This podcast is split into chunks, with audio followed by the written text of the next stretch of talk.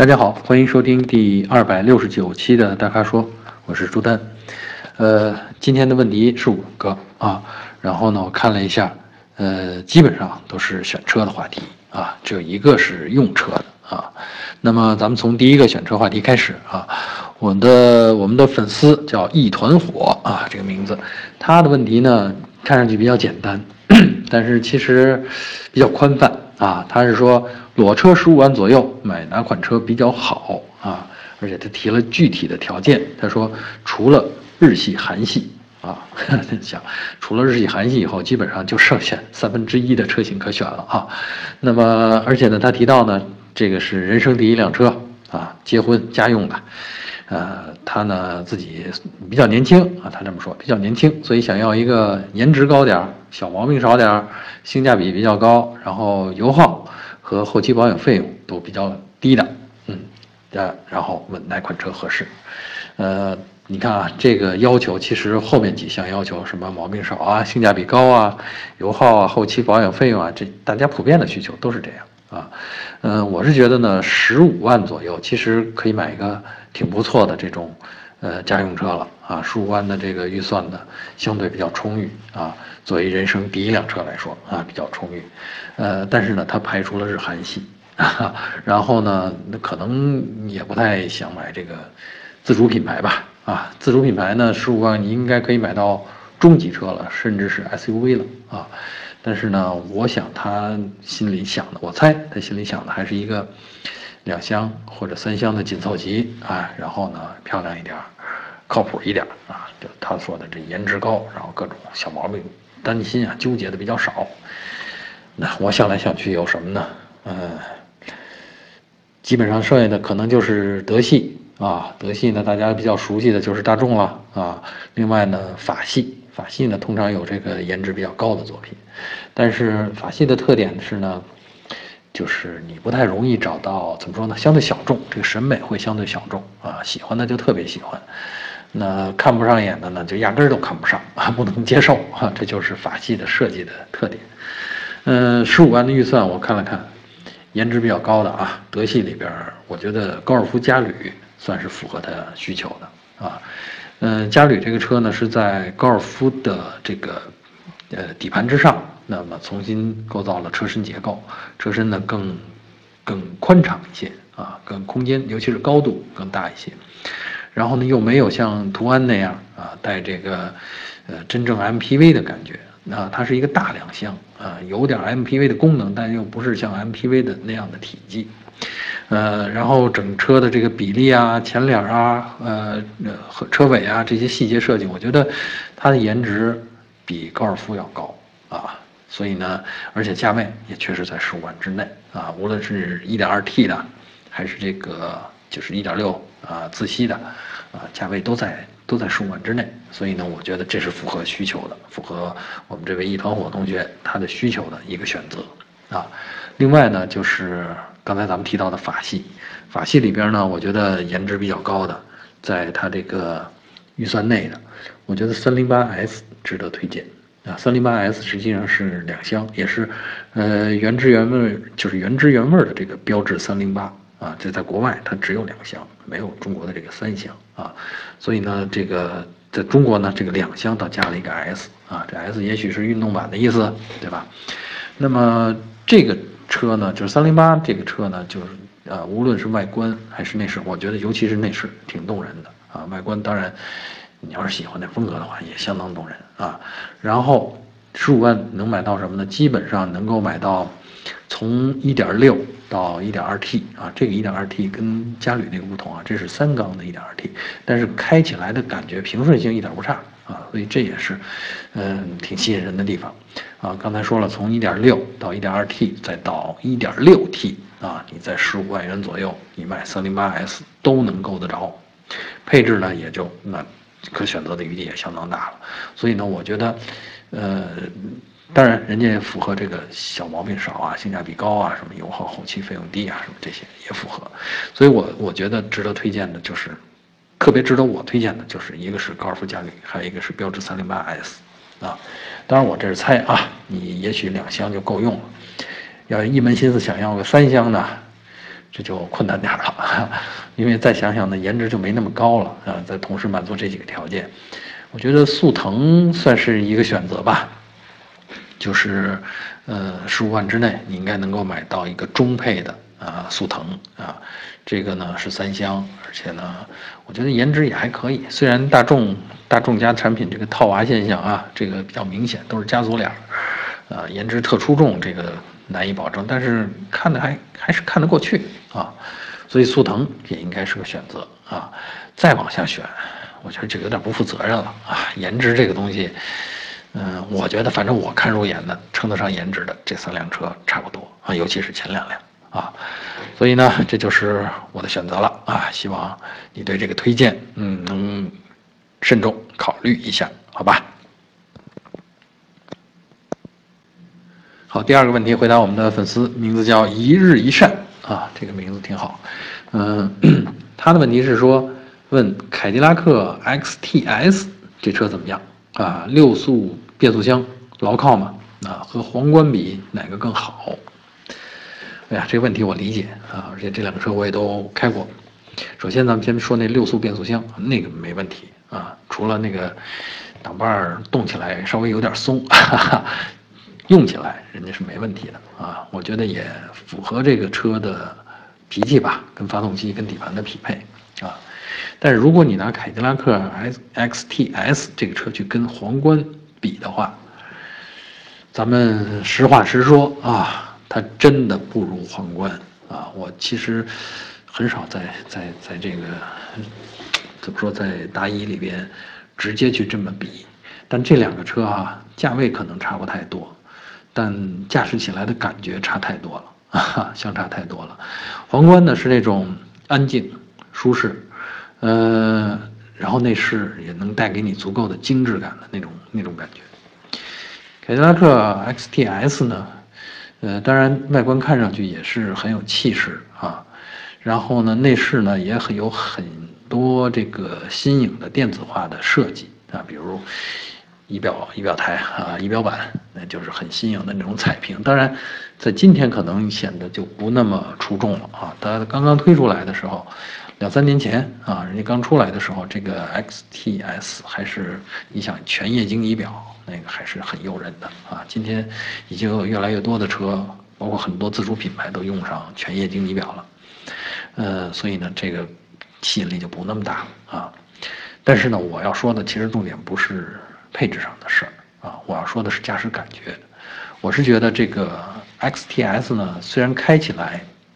的感觉其实很像日系车的感觉啊，就是路面的反馈略少。啊，然后也是讲究舒适啊，但是跟皇冠比起来啊，精致感要差很多。就是这说的是它的悬挂系统啊，减震啊。那皇冠的这种形式的安静和舒适，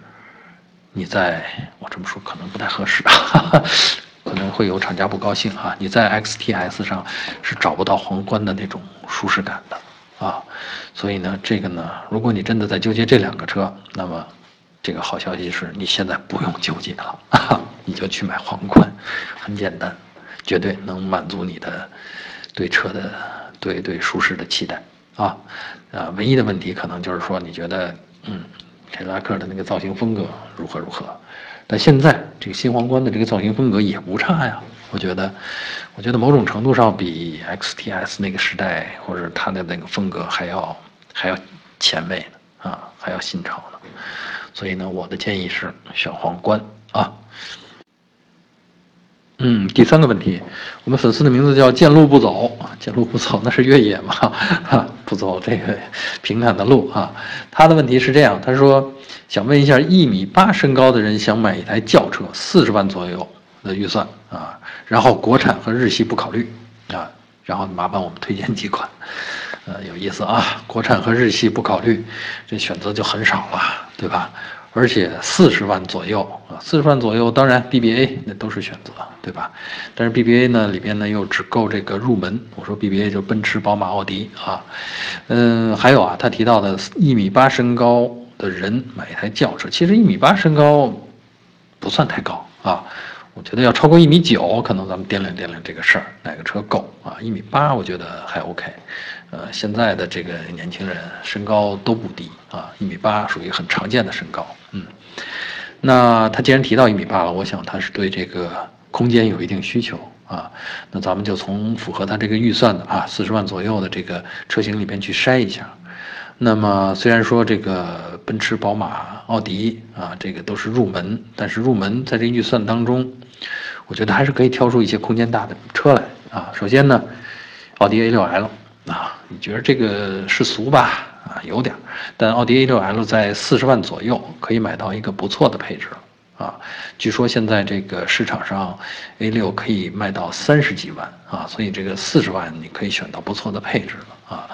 嗯，那么它呢，其实具备了就是这个身高的问题是什么呢？身高那通常意味着腿长，对吧？那么你坐舒服了，看看是不是影响到后排？那如果是一辆长轴距呢，那这个问题基本上就可以忽略不计了啊，它肯定就不影响后排呗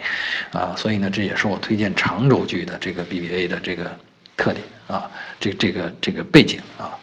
当然，如果拿四十万你去买这个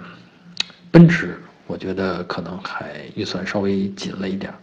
因为相对 A 六来说，在奔驰上边，你只能买到 C 啊，C 级的尺寸还是不如还是不如 A 六那么宽敞啊。另外呢，如果买宝马的话，呃，宝马现在是新五系新一代五系啊，刚刚上市。嗯，那个价位，入门价就是四十四万，四十四万多少啊？起，那么可能以宝马的这个风格来讲，首先超过你的预算了，其次很多配置都是要你加钱才能选才能选装的，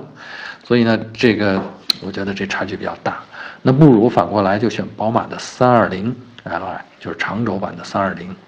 为什么我其实还有三三零？为什么我给你挑了三二零呢？就是三三零、三二零其实同一台机器。啊，它的动力标定是不一样的啊，三二零的动力略低啊，这个略低其实也足够用了啊，足够我们大家用了，呃，但是这个四十万你买三二零长轴距的话，你基本上配置上面就非常非常丰富了啊，呃，而且还都没到四十万，它它的主流车型是三十七万多，那么你留两万块钱，加上一些你可心的选装一些你可心的配置，也才四十万。啊，所以呢，三二，而且我觉得现在这个三二零的整个的设计，长轴版的设计，呃，其实气势一点不输五系，当然我指的是上一代五系啊。所以呢，这个这个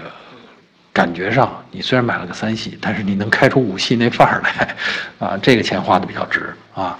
嗯，那么这是关于宝马，那跟奔驰咱们刚才说了，这个你只能选入门，而且空间又比较小，所以呢，我也就不再。再推荐奔驰了，呃，还有一个值得说啊，就是凯迪拉克 CT 六啊，凯迪拉克 CT 六是一个空间豁大豁大的一个车，当然你你得有地方停它啊，五米多长的这个车身啊，然后呢，这空间你再也不用这个担心了，没问题，呃，那么四十万可以买到 CT 六的呃中配吧，接近中配啊。呃，这而且这是一个很大的一个后驱的豪华轿车啊，用的技术也是凯迪拉克最新的技术，跟刚才提到的 XTS 绝对不是同一个水准的产品啊，绝对高那个车一个档次，呃，四十万你能拿下啊，所以呢，我觉得凯迪拉克的 CT 六啊，而且人家车的这个驾驶气派在那儿摆着呢啊，超过奔驰，呃。超过奔驰吗？嗯，应该超过奔驰 C，我觉得，啊，然后呢，超过宝马，也超过奥迪，气势在那儿摆着呢，这是一个选择啊。另外还有一个呢，就是如果你追求配置的话，林肯大陆这一个纯进口的车，呃，气派在那摆着，而且车内我觉得是相当奢华的一种氛围啊。还有就是它是这几款车里边你花四十万能够得到的配置最多的一款。啊，而且车开起来安静舒适，啊，空间当然也也毫无问题啊，所以呢，我觉得这个一二三四啊，奥迪 A 六啊，宝马三二零，呃，Li，还有凯迪拉克 CT 六，还有林肯大陆，啊，这个都是我推荐给你的选择啊，够了吧，对吧？然后推荐几款，我给你推荐了四款，我觉得够了啊，自己去试试车，感受一下吧。呃，第四个问题啊。说完了高大上，我们得来点接地气儿啊！我们粉丝的名字叫实事求是，好名字，而且他的问题也非常的切合实际。他是说，预算十万元，预算十万元，从咱们刚才四十万，现在到十万，十万元，他想买宝骏五六零律动版的 AMT 车型，AMT 就是叫半自动换挡，或者叫，嗯，AMT 是一种。呃，系统帮你踩离合器的这样的一种变速箱啊，还是个手动变速箱，但是离合器由系统帮你操作啊，是 AMT 变速箱，是这么个意思。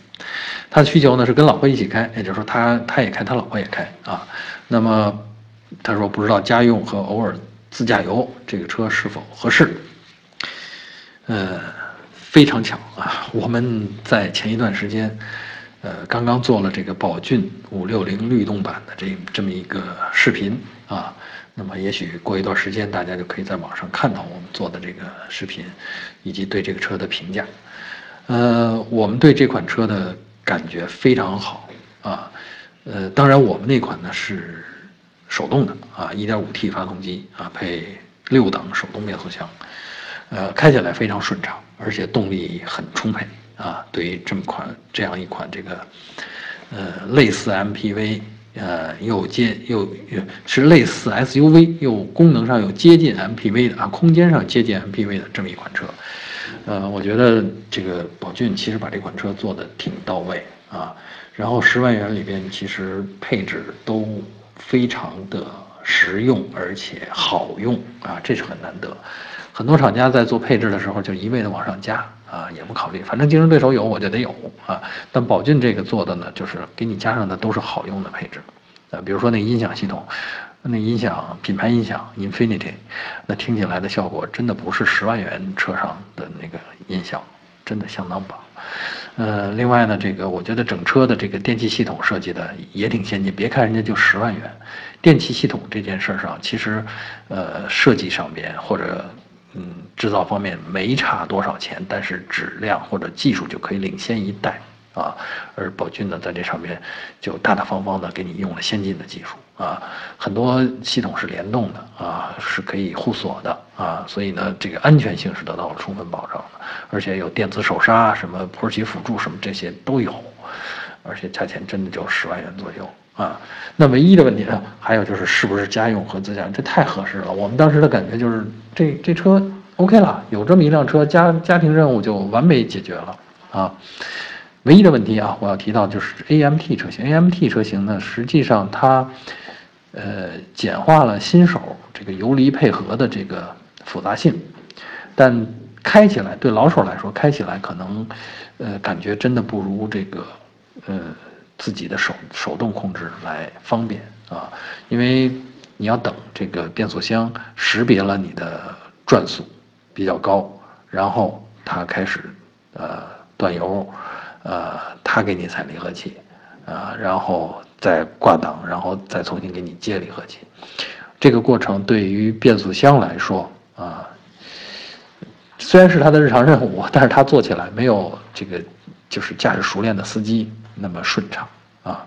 所以呢，我相信啊，如果你真买了这个车型呢，你会开一段时间以后，你会觉得它的换挡啊，等等等你熟了以后啊，包括你老婆开熟练了以后啊，你会觉得它的换挡还是不如人手动来的来的平顺啊。这是所有 AMT 车型，不光宝骏啊，所有 AMT 车型都有的一个毛病啊，包括法拉利上边，法拉利也有类类似的这样的设计，所以呢，这个。